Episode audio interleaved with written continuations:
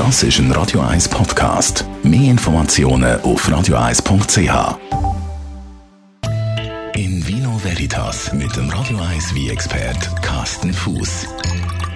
Carsten Fuß. Heute das Thema ähm, Pinot Grigio, eine Traubensorte die hat nicht so einen guten Ruf, aber was lässt sich so im Allgemeinen über die Traubensorte sagen? Ja, das ist tatsächlich so. Pinot Grigio hat so einen leicht einfachen Ruf bekommen, völlig unberechtigt eigentlich, weil Pinot Grigio ist eine Traubensorte, die gibt es eigentlich in ganz Europa. Es ist eine Traubensorte, die kommt ursprünglich aus dem Burgund wahrscheinlich und ist eine Mutation von Pinot Noir. Also ursprünglich mal eine rote Sorte gewesen, wo sich über, über die Jahrzehnte, Jahrhunderte einfach äh, äh im Rebberg verändert hat und eben zu einer Wieswi-Sorte geworden ist. Also Wieswi allerdings ist auch nicht ganz richtig. Sie hat so eine ganz leicht rötlich eingefärbte Traubenschale.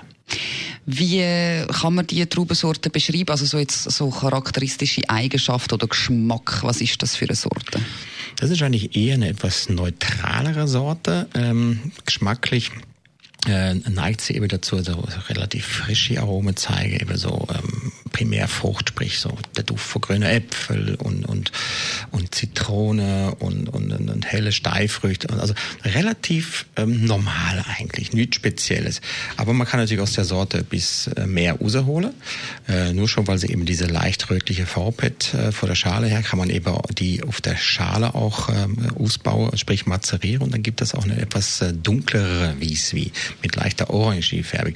Also nur rein optisch und geruchstechnisch kann man aus der Sorte einiges rausholen.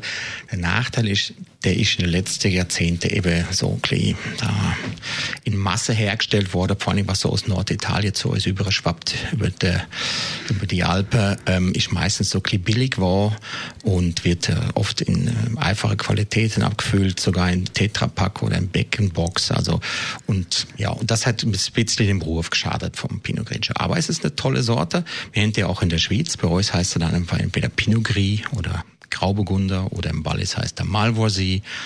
Äh, wie der deutsche Nachbar heißt er zum Beispiel Ruhländer. Also die Trubesorte hat viel Facette, es könnte interessant sein und immer mehr Winzer erkennen auch, dass es eine tolle Sorte ist. Äh, man muss sich einfach ein bisschen mehr für die einsetzen, was heißt, man muss ein bisschen mehr bringen als nur diese billig wie aus Norditalien. Pinot Grigio trinkt man am besten zu, welcher, zu welchem Anlass oder bei welcher Situation? Also wir zwei zum Beispiel, mhm. das wäre jetzt eigentlich perfekt. Wir könnten jetzt einfach eine, eine gute Flasche Pinot Grigio auftun oder Pinot Gris zum Aperitif wäre das jetzt genial.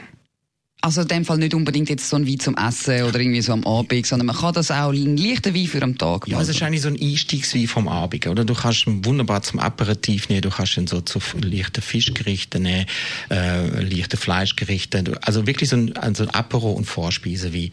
Ähm, das ist eigentlich deswegen so speziell, weil es ist relativ neutral wie, hat nicht zu viel Säure, nicht zu viel Körper und der passt wirklich gut zum Starten. Der Pinot Grigio, ein leichter wie zum Starten, zum Anfangen. Vielen Dank für die Infos, Carsten Fuß. In Vino Veritas auf Radio 1.